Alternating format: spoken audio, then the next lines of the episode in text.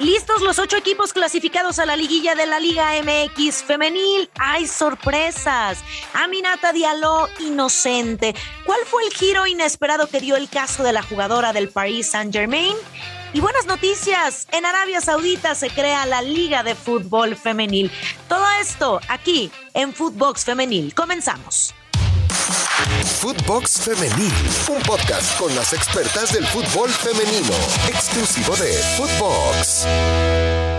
Hola, ¿qué tal? ¿Cómo están? Qué gusto saludarlos. Bienvenidos a Footbox Femenil, un podcast exclusivo de Footbox, eh, dedicado especialmente para platicar de todo lo que está sucediendo en el fútbol femenil. Hoy tenemos temas muy interesantes, muy relevantes.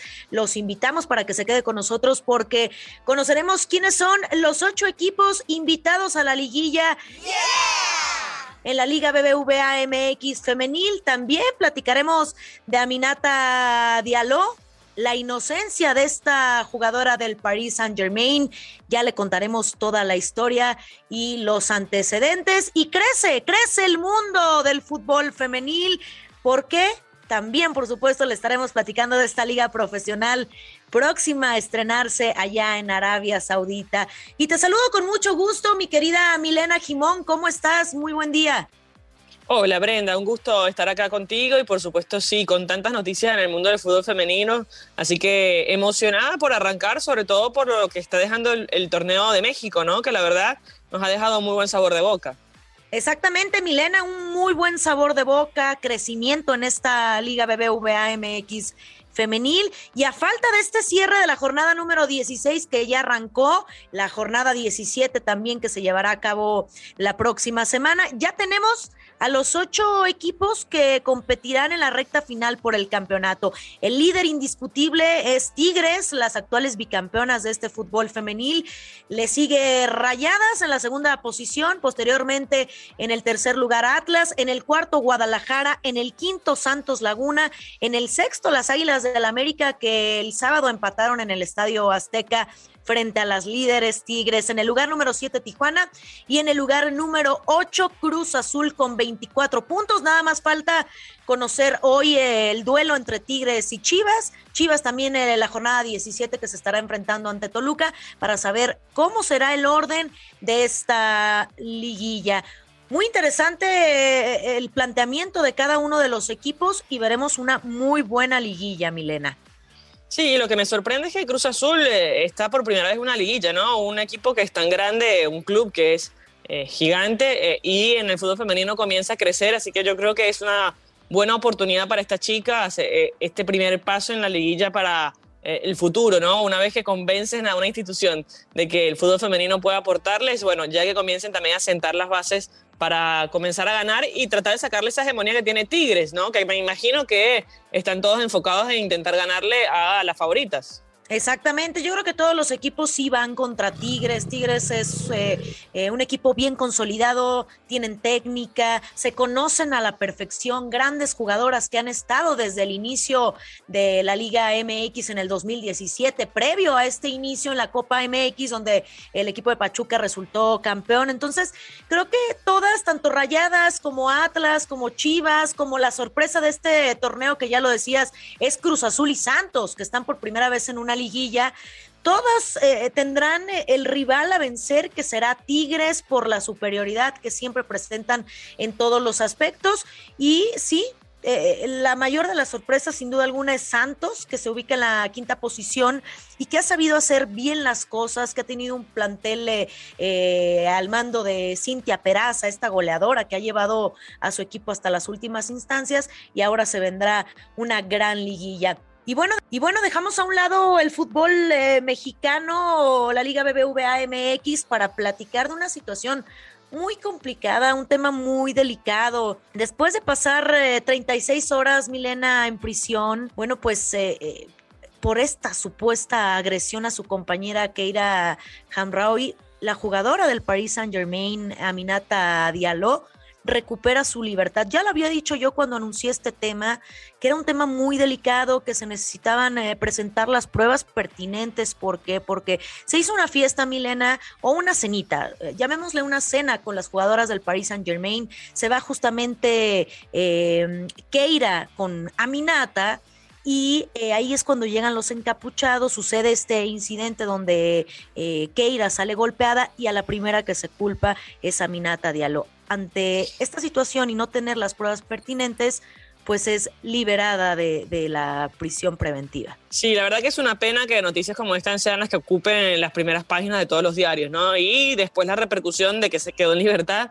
no fue igual de impactante que sí la aprehensión de, la jugadora, ¿no? Que había pasado por el Atlético de Madrid, tuve la oportunidad de charlar con un par de jugadoras del equipo colchonero y me dijeron que no, podrían, no podían creer, cuando todavía se presumía culpable, no podían creer que esto sucediera porque es una persona muy amorosa y, amable. Pero bueno, esta, esta investigación se hizo a partir de la policía de, de París. Eh, algún dato le habrán dado, puesto que en definitiva no aprendes a una persona simplemente porque sospecha de que puede haber sido un ataque a su compañera, a lo Nancy Carrier en, el hockey, eh, en el hockey no, perdón, en el patinaje artístico, ¿no? En esa historia con Tonja, la, también patinadora norteamericana. La verdad que muchos... Eh, esperábamos ¿no? que se hiciera una acusación formal, eh, fue detenida y bajó a ver, eh, las dos estaban en el mismo auto, vinieron los atacantes y solo eh, atacaron a una de las jugadoras que es Hamraoui y eso es lo que parece extraño porque le atacan a Hamraoui y no a Diallo, pero bueno, en definitiva no se puede presumir de culpabilidad si todavía no hay una acusación y aparentemente estaría más vinculado con un tema de una expareja de la mediocampista Keira Hamraoui, así que por ahí se tornó la investigación y por eso dejaron a libertad a Minata Diallo, pero nadie le quita eh, este prejuicio que le hicieron a la jugadora y con el que va a tener que convivir durante muchísimo tiempo y eso es lo lamentable.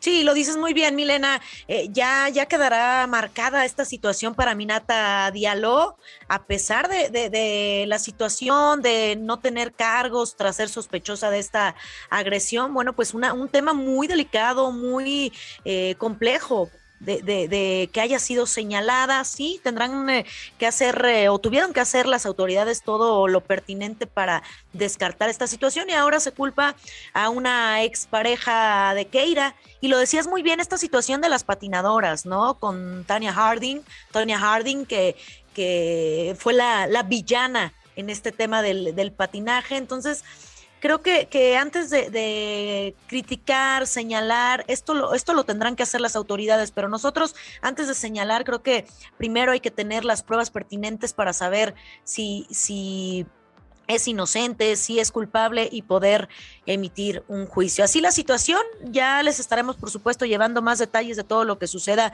en torno a este a esta situación de Keira Hamraoui, la jugadora del Paris Saint-Germain y su compañera Aminata Diallo que fue señalada como culpable y ahora eh, eh, se, se sale a la luz su inocencia. Y pongámonos de buenas porque crece el mundo del fútbol femenil el próximo 22 de noviembre, Milena, arrancará la Liga Profesional de Fútbol en Arabia Saudita. Esto es un paso gigante en la relación fútbol-mujeres de este país, con restricciones que han tenido constantes eh, a, la mujer. Te pregunto, ¿qué tan importante puede ser eh, el fútbol allá en Arabia?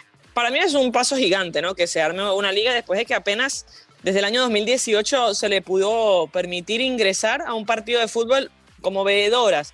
Así que el avance es muy rápido. A mí me parece un, yo porque soy suspicaz en este tipo de información, pero me parece algo como para lavar un poco más la imagen afuera, pero más prohibitiva dentro del país. Pero en definitiva que, que simplemente se haga y que les permitan entrar a las canchas, esto me parece un gran avance.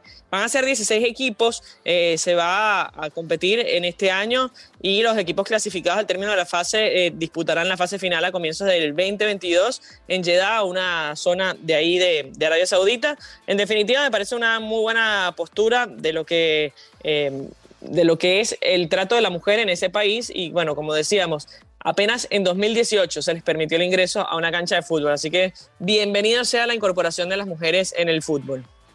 Totalmente de acuerdo, un paso enorme, lo dices eh, eh, perfectamente, mi querida Milena. Un paso enorme en esta relación fútbol-mujeres.